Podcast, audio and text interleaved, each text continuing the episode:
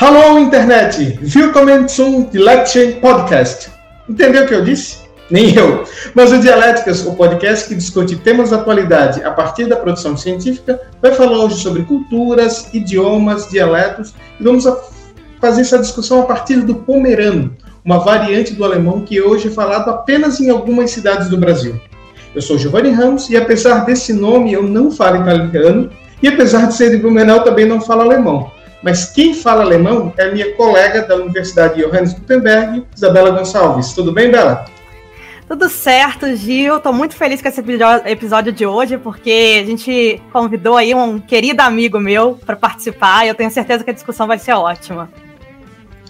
E nosso convidado de hoje é um convidado internacional, é o professor Mário Ruiz Moreno, professor de Linguística da Universidade Johannes Gutenberg, que é a mesma onde a Bela estuda. Mário Luiz, muito obrigado e seja bem-vindo ao Dialéticas. Oi, Giovanni, oi, Bela. Obrigado eu, obrigado pelo interesse e pelo convite. Estou com, com muita vontade de falar com você sobre o Pomerano.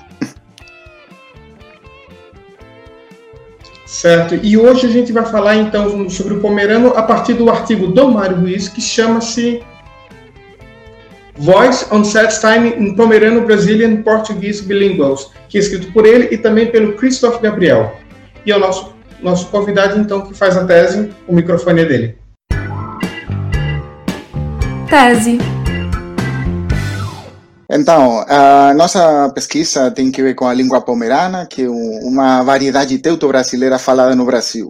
Uh, pelo termo variedade teuto-brasileira, o que nós linguistas queremos dizer é uma língua, um dialeto, podemos discutir mais tarde sobre isso, que tem a ver com alemão e que, é, como o nome fala, brasileira, que é falado no Brasil. É, para nós era um era muito interessante pesquisar essa língua porque é, é um contexto de bilinguismo muito interessante. Essa língua foi falada no Brasil por mais de 150 anos e normalmente quando isso acontece tem mudanças linguísticas na comunidade. Às vezes umas pessoas têm mais contato com o português, com a língua da sociedade, às vezes é, tem é, mais contato com, com falantes de, de, do pomerano, enfim.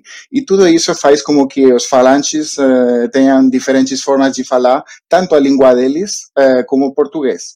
E nós, especificamente, queríamos pesquisar uh, as diferenças linguísticas que tem na pronunciação entre duas gerações de falantes bilíngues de pomerano e português. Queríamos pesquisar a pronúncia deles quando falam os sons B, D, G e P, T, Q. São sons que tem tanto no alemão como no português, mas que uh, fonemas, mas que o, o, jeito de pronunciar exatamente esses, esses, fonemas é um pouco diferente em cada língua. E precisamente por ter, por ter essa semelhança, é bastante comum que os falantes tenham interferências de uma língua com a outra. A, a situação sociolinguística do pomerano e das línguas de imigração no Brasil no geral mudou bastante durante uh, os últimos 100 anos. Teve a ditadura do Getúlio Vargas. Durante essa época, as línguas de imigração foram banidas. Era, estava proibido usar elas na, na escola, igual se fazia antes, também na rua. E eh, nós pensávamos que isso poderia ter tido uma influência na fala dos participantes. Então, pegamos duas gerações, uma geração, geração de falantes maiores de 70 anos e outra geração de falantes menores de 70 anos. E também um grupo de controle de falantes monolíngues de português da, da região. Fizemos uma série de uh, análises uh, acústicas e uh, o que encontramos foi o seguinte. Na pronunciação dos sons em pomerano, as duas gerações eram completamente idênticas, não tinha diferença nenhuma. Mas já quando eles falavam português, aí tinha diferenças, tanto entre eles como com os falantes de português monolíngues. A, a geração mais velha, a geração de mais de 70 anos, é, fazia uma transferência total do sistema do pomerano quando falava em português, ou seja, falava uh, não PTK, senão PTQ, com aspiração típica alemã. E quando falava BDG, não falava igual eu falei eu agora, com é, típico voceamento das línguas românicas, senão desvoceadas. Ou seja, o que para eles é uma B, para nós, falantes de línguas românicas, soaria uma P. E, e, já a geração mais nova tinha um sistema misto. Tinha aprendido a fazer, ou tinha adquirido a pronunciação voceada de BDG, igual aos falantes monolíngues de português, mas ainda conservava aspiração na, nas outras consonantes, em PTQ. E, eh, além de constatar isso, além de fazer essa explicação linguística, nós queríamos dar também uma explicação em termos sociolinguísticos. E estudamos um pouco a história da região, da comunidade e aplicamos diferentes conceitos uh, clássicos da sociolinguística e percebemos que todos os falantes que uh, tinham experimentado um sucesso tão traumático como foi a, a persecução linguística durante a era Vargas, eles hum, tinha um, um, orgulho especial de ser falante de alemão.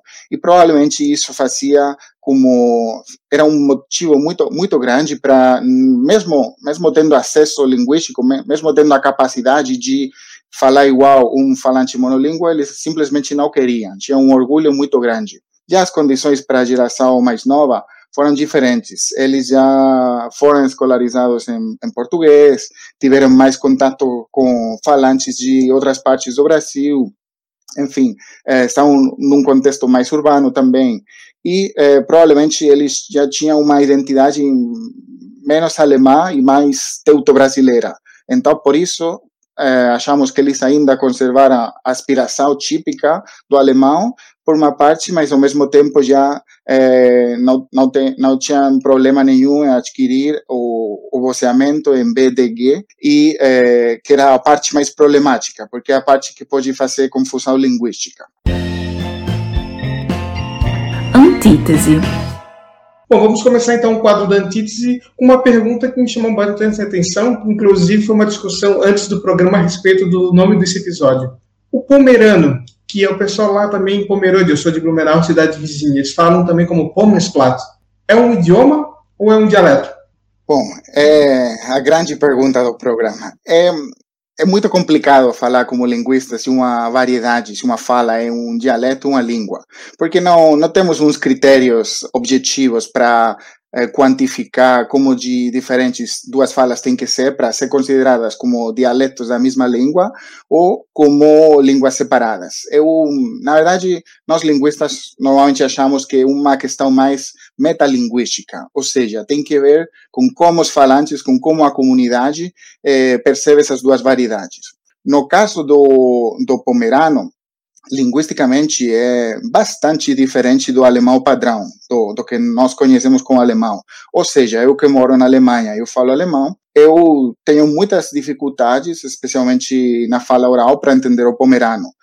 É, mais ou menos a diferença linguística, para por um exemplo, seria a diferença que tem entre português e espanhol, ou até espanhol e italiano, ou seja, não, são, não é uma coisa que você não entenda nada, mas claramente tem uma diferença.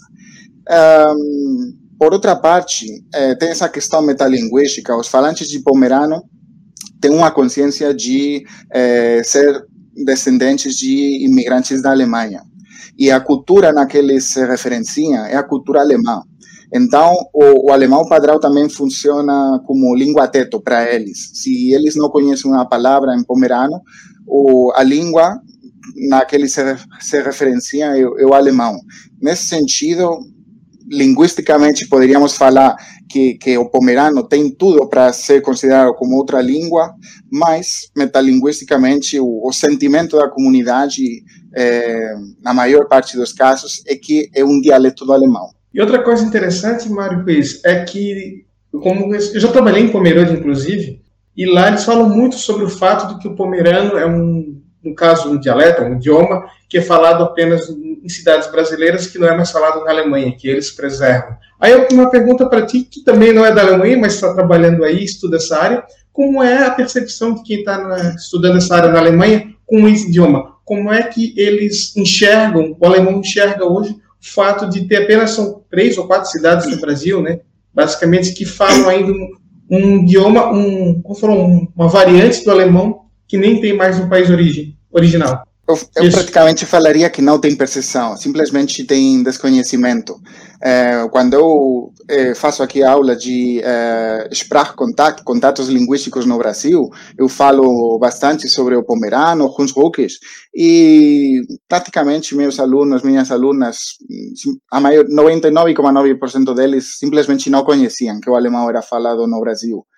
E, e quando, quando eu conto para eles um pouco a história do, dos imigrantes, eles ficam muito surpresos, porque é verdade que o pomerano não é mais falado hoje na Alemanha, é, tem, é falado o Niederdeutsch, o baixo alemão, que seria uma variedade muito semelhante, a mesma língua do que o pomerano, mas um pouco diferente. O, o pomerano que se fala no Brasil vem de que, do que hoje em dia é a Polônia.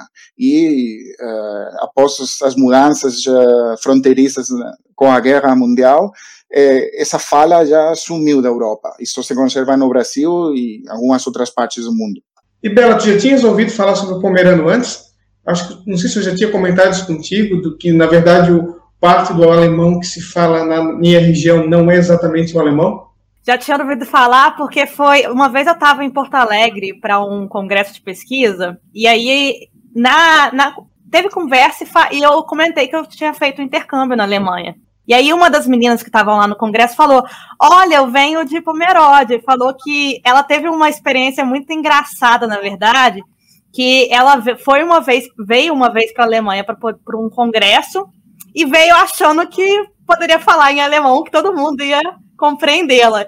E aí ela começou a falar o dialeto e ninguém conseguia entender ela. Ela teve que trocar para o inglês por causa disso. Ela falou assim: Nossa, foi uma experiência muito engraçada, porque eu achei que eu falava alemão e aí cheguei lá e percebi que, que ninguém conseguia me entender. E isso eu achei muito curioso. Mário, uh, como é que a universidade estuda e lida com essa questão desses, desses variantes que estão praticamente inexistentes, porque, pelo que a gente entende, se não fosse Pomerode, uma cidade no Espírito Santo, que agora eu, eu não lembro o nome, o, esse, esse variante do alemão deixaria de existir, né? Como é que é? Existe uma preocupação de se preservar esses idiomas, esses dialetos, ou isso é depende da região? Como é que funciona?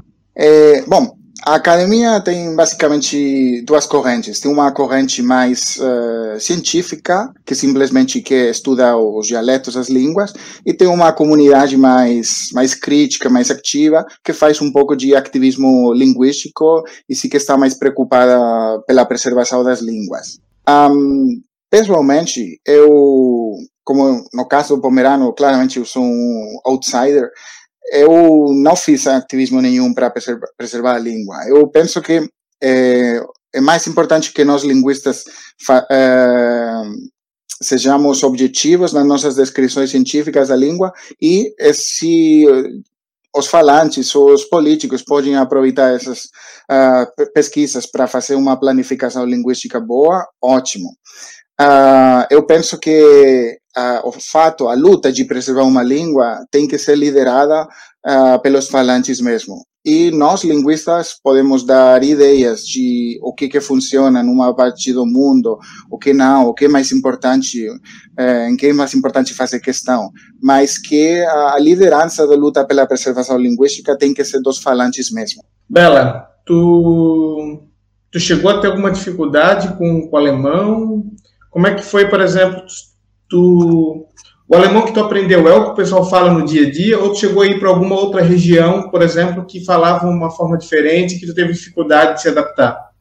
Foi tranquilo, Gil. Eu aprendi o que chama Hordeutsch, que é o alemão padrão, e aí onde eu fui, primeiramente, foi perto ali de, de, de Düsseldorf, de Colônia, numa cidade que chama Bochum, e eles falavam também o alemão padrão. Quando eu morei em Berlim, Berlim tem um costume de todo mundo tentar falar inglês, porque é legal. Então, às vezes eu falava em alemão, eles viam sotaque estrangeiro e respondiam em inglês, isso eu ficava com muita raiva.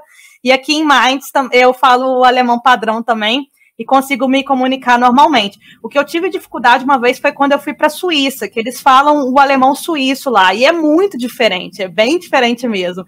Inclusive tem gente que fala que é uma língua diferente, porque tem diferenças muito grandes. Não é uma questão de sotaque, igual você vai para a Áustria, você fala o alemão, você percebe que tem um sotaque diferente ali, mas ainda assim você consegue se comunicar. No caso da Suíça, não consegui. Outra coisa que chamou muito atenção no, no, artigo do professor Mário Ruiz é quando ele fez esse contexto histórico e, e falou sobre a era Vargas e a perseguição ao idioma.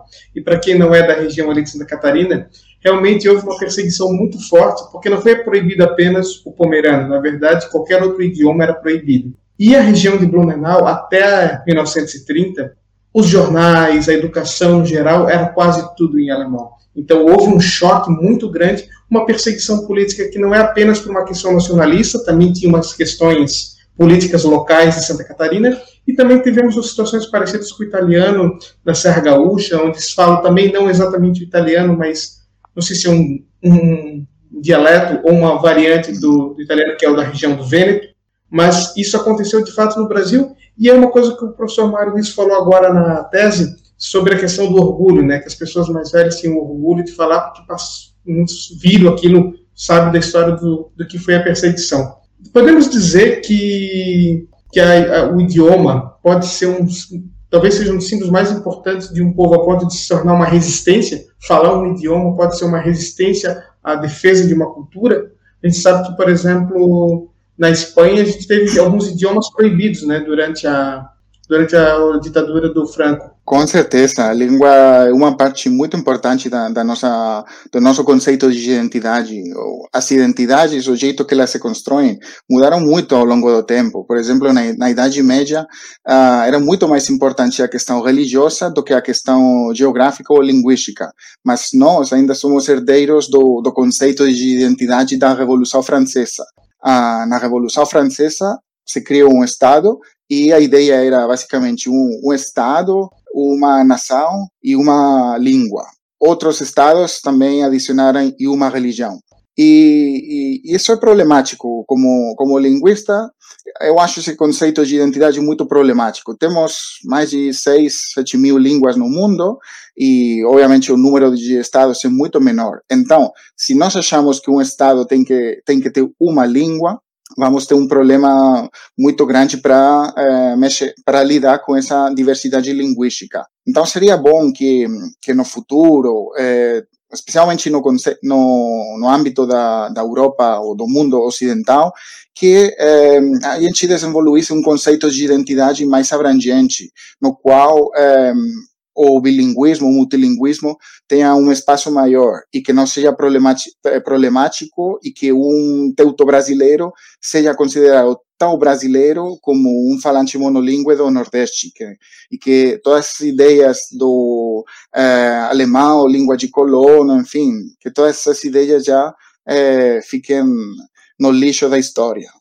E, e, sim, na Espanha também teve bastante eh, orgulho e bastantes problemas de persecução uh, linguística, especialmente durante a ditadura de Francisco Franco. E, e precisamente eh, agora os falantes têm, têm um orgulho muito forte, especialmente no, no País Basco e na, em Catalunha. Mas, uh, infelizmente, nessas regiões também se estão construindo precisamente eh, conceitos de identidades novas. Tem muitos falantes que têm muito orgulho de, das duas línguas, do espanhol, do catalão ou do basco. Hum. É, eu gostei muito quando eu fui para os países bascos, eu fiquei muito surpreendida, porque me contaram, né? Eu fiz um, um city tour lá, porque eu estava no congresso, e aí depois eles levaram a gente, os convidados do congresso, para poder fazer um, um tour pela cidade. E aí falaram essa questão do basco. Inclusive, me deram um cartãozinho que eu guardo até hoje, com algumas palavras do basco, em basco e em inglês. E, era um, e é um idioma muito diferente, né? Eu ficava assim, gente, que coisa, não, eu não consigo entender nada. E eu, inclusive, fui para uma palestra nessa universidade que era totalmente em basco. E eu fiquei ouvindo por curiosidade, porque eu adoro ouvir língua que eu não entendo. Eu, eu tenho uma fascinação, assim, dessa sensação de você estar tá imerso num ambiente, as pessoas falando idioma e você não entendendo nada. Eu fico fascinada. E aí eu falava assim, gente, não tem uma palavra que eu consiga entender, porque às vezes você está ouvindo russo, por exemplo, que é super diferente, e tem alguma palavra ali que eu consigo entender.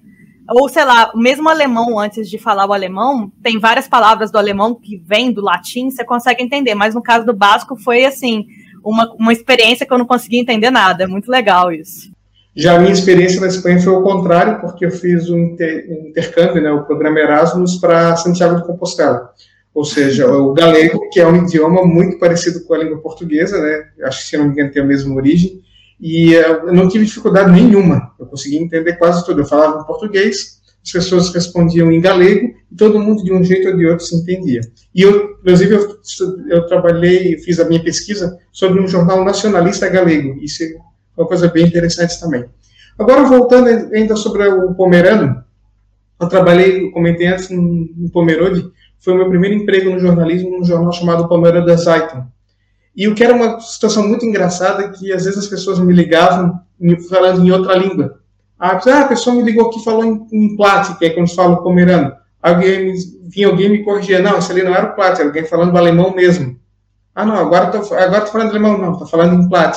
E eu realmente eu não consegui saber quando era um idioma, quando era outro idioma. E aí eu faço um desafio para o nosso convidado, se ele conseguiria responder em poucas palavras o como o que dá para dizer que é as principais diferenças do alemão e do pomerano, ele já, já falou aqui que são bastante diferentes, mas, por exemplo, uma pessoa que está de fora, como é que ele consegue perceber que é um outro? É possível isso?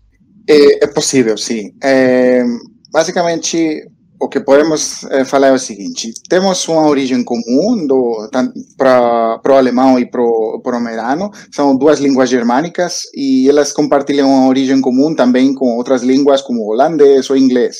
E teve um momento na história que o alemão se afastou de, de, de todas as línguas germânicas. Teve uma série de mudanças uh, fonéticas na língua e, por exemplo, no, no inglês temos a palavra book para livro e é, em pomerano é Bauch, se eu não me engano, e em alemão é Buch. Ou seja, em quase todas as línguas germânicas, a palavra para livro acaba em K. Mas já no, no alemão, é, mudou para o que nós fonetistas chamamos de uma fricativa. E isso que aconteceu nesse exemplo que, que eu dei agora, aconteceu regularmente em um monte de palavras, em todas as palavras que, que tinha essa série de consoantes. Uh, então, simplesmente estudando um pouquinho o vocabulário, já dá para ver perfeitamente se é uma variedade do alemão, tanto se é padrão ou não, mas se é uma variedade na qual essas mudanças uh, fonéticas tiveram lugar, ou se é uma variedade uh, que não foi afetada por, por essas mudanças fonéticas. Isabela, você já ouviu alguma coisa em pomerano? Já leu algum texto em pomerano? Nunca li nenhum texto, mas tá aí uma lição de casa para eu fazer depois desse podcast, que eu fiquei muito curiosa para saber se eu vou ter algum nível de entendimento instrumental, porque para quem fala alemão, às vezes você lê um texto, por exemplo, em holandês e consegue entender pelo menos o contexto principal, mais ou menos com o que acontece com a gente em línguas latinas, francês, italiano e espanhol.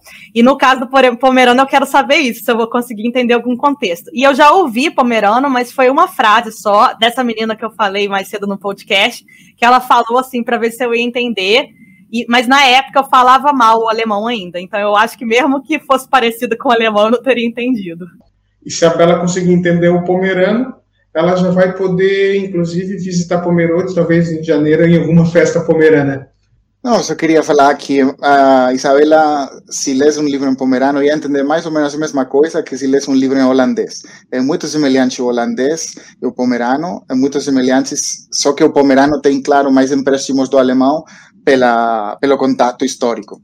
Vou dizer que me assustei quando vi textos em holandês, então acho que eu vou ter a mesma sensação se eu ver um texto em pomerano, porque eu já ouvi pessoas falando, eu nunca li um texto escrito nesse, nesse idioma. Síntese. Bom, na minha síntese, eu até pensei em falar durante o programa a respeito da língua portuguesa, porque nós temos agora o Dia Mundial da Língua Portuguesa e muitas discussões sobre a questão do português brasileiro, português aqui de Portugal, mas eu entendi que isso era melhor a gente fazer um episódio especial somente sobre essa questão da língua portuguesa. Acho que cabe um dialética especial sobre isso. Mas o que mais me chamou a atenção no, no, no artigo do Mário, que é interessante a discussão, é como o pomerano se tornou símbolo de uma cultura, né?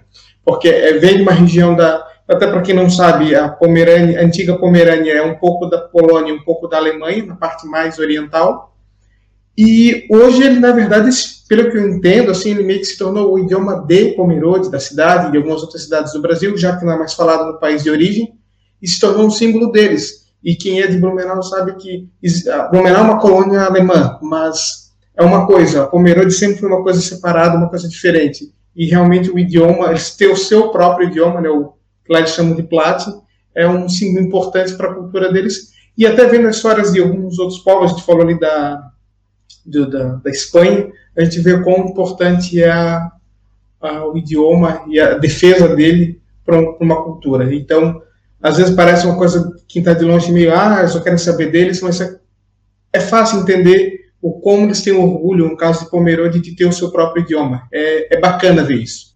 Bela.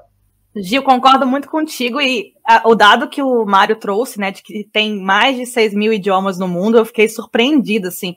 É impressionante a riqueza cultural que a gente tem no mundo e sim, a gente tem que sim preservar. A gente sabe muito bem, no caso do Brasil, a quantidade de línguas que existem por causa dos indígenas e os indígenas mesmo procuram preservá-las e tal, e isso é um esforço muito grande, que inclusive a gente precisa sim de investimento público para isso de iniciativas que façam com que essas formas de cultura sejam preservadas, e língua é sim resistência. Língua é resistência e, e, língua só pode ser preservada se os falantes fazem um esforço muito grande. Lógico que eh, precisamos também um contexto político e social que garanta um, uns mínimos direitos a, aos falantes, mas eh, eu gostaria aqui de salientar isso, que mesmo agora que não, não tem uma ditadura uh, do Getúlio Vargas, não tem essa repressão linguística, mesmo agora que tem várias iniciativas uh, no sentido de promover a língua pomerana e outras línguas, é muito importante que os falantes entendam que eles têm uma responsabilidade enorme, que eh, ninguém, nenhum político ou Estado não pode substituir o papel das famílias, a transmissão familiar das línguas. É muito importante, importante também que, que as pessoas tenham orgulho da língua, que façam questão de, de falar com outros falantes, mesmo que, que o domínio da língua não seja perfeito, mas é melhor falar pomerano e às vezes ter que misturar um pouquinho com, o português, porque você esqueceu uma palavra, é melhor isso do que deixar que, que a tua língua morra. Então, simplesmente queria acabar também uh, fazendo aqui um, um alegato em favor da diversidade linguística e da, do respeito à diversidade linguística, que também é muito importante também para a preservação das línguas, a atitude dos falantes monolíngues na região. Ou seja, se você mora em Blumenau e, e alguém se dirige a você em alemão, é, a reação seria muito bom que a reação pode ser de surpresa, mas que não que não tenha que não tenha preconceito, que não não seja uma uma reação que faça os falantes sentir medo de de falarem na língua deles. E, enfim, isso basicamente que que tem que uma questão da diversidade linguística, uma questão do Estado, mas também dos falantes, tanto dos falantes da comunidade como dos falantes que moram perto do, dos outros falantes.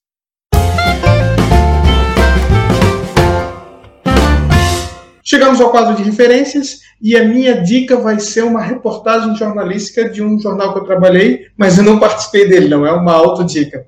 Inclusive, o, a reportagem foi feita antes de eu entrar nesse jornal. O nome do caderno especial chama-se O Silêncio das Vozes, foi feito pelo jornal Metas no ano de 2010 e fala exatamente sobre a perseguição da, do governo Vargas aos falantes de alemão e suas variantes na região de, do Médio Vale do Itajaí. Os links de, todo, de todas as referências vão estar no site dialéticas.com.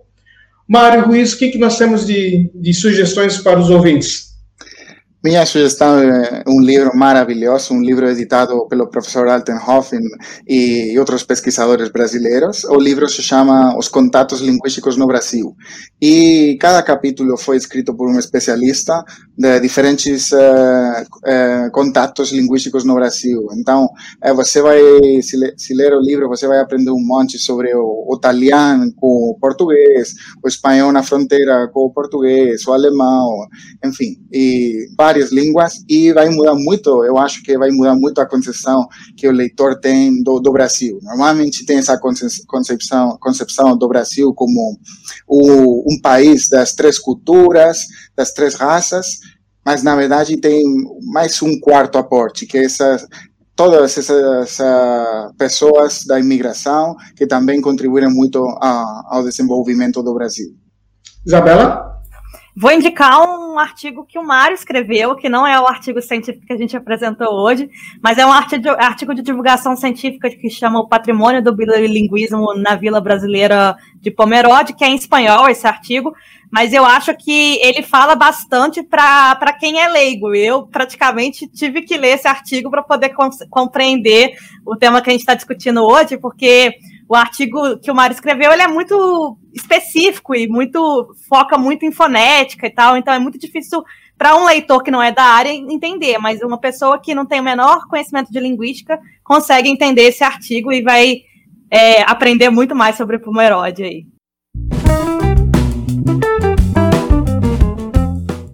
Perdeu o prazo para o artigo de novo, né? Artigo em inglês, tinha que traduzir mas ainda bem que não é em pomerano, não existe nenhuma revista científica em pomerano, senão precisa traduzir para esse, para esse idioma. Isabela Gonçalves, nós temos uma agenda, dialéticas.com.br agenda, agenda Publixe, que a gente traz as informações de Call for Papers, né? De livros, de congressos, de revistas, e o que que tu sugere para o nosso ouvinte hoje? Bom, vou sugerir o Encontro Nacional de História da Mídia, que é um encontro que eu já fui várias vezes, é para pessoas que pesquisam história da mídia, que fazem pesquisas, por exemplo, sobre matérias antigas, revistas antigas, ou que pesquisam mesmo temas que, que fazem uma interseção entre história e comunicação. E a data de submissão vai até dia 13 de junho. Eu adoro esse encontro, já participei algumas vezes. E o nosso programa, então, vai chegando ao fim, e eu quero agradecer desde já o professor Mário Ruiz Moreno pela participação no programa. É muito legal ter pessoas, inclusive de outros países, participando do nosso programa e também trazendo de outros temas, né? Para a gente ficar só falando também de jornalismo e de imigração, não é, Isabela? Mário, muito obrigado mesmo.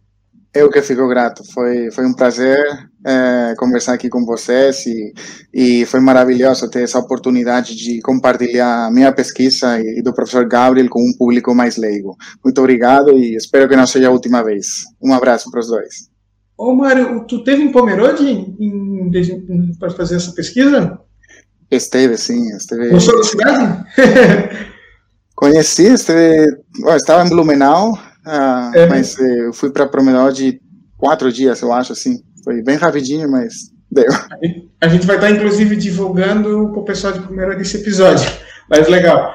Bela, obrigado pela, pela participação e por ter feito o convite para o professor Mário Luiz, né? Foi tu que já conheci ele aí na Universidade de Johannes Gutenberg e convidou ele para participar desse episódio.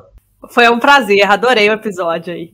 Adorei mesmo. Quem sabe a gente não traz ele aí de novo para discutir um pouco mais sobre a, esse tema aí que você falou, de português brasileiro, português de Portugal, um pouco sobre galego, enfim. Vai... Tô sabendo que o Mário tá aprendendo galego, então daqui a pouco ele vai ser um falante de galego aí também. Acho que a gente pode fazer um episódio sobre a questão da língua portuguesa, acho bacana mesmo, bem interessante. Mas é isso então. O Dialéticas é uma produção totalmente independente, feita por estudantes de doutorado em comunicação, e o nosso objetivo é fazer divulgação científica, discutir temas da atualidade a partir de artigos, a partir do que é produzido na academia, para uma linguagem acessível para todos. Na próxima semana, eu, o, quem vai fazer a tese sou eu, e a gente vai voltar ao tema meio de novo, novamente, o Giovanni falando sobre negócios na comunicação. O artigo chama-se Marcas da Indústria Criativa em ONGs jornalísticas do Brasil e é do pesquisador Edson Capuano, da Universidade Presbiteriana Mackenzie. E nesse episódio nós vamos ter a Isabela Gonçalves na mediação. Se você quiser entrar em contato conosco, você já sabe, dialéticas.com. O nosso e-mail é o podcast.dialéticas.com. E estamos no Twitter, no YouTube e no Instagram com arroba dialéticas, exceto no YouTube, que apesar de a gente já ter chegado aos 100, 100 inscritos, eles ainda não deram a URL para gente. Mas nas outras redes sociais é só procurar arroba dialéticas, falar com a gente e trazer o seu artigo. Nós estamos as portas abertas para você fazer a divulgação da sua publicação, da sua pesquisa. Até a próxima semana com o comando de Isabela Gonçalves.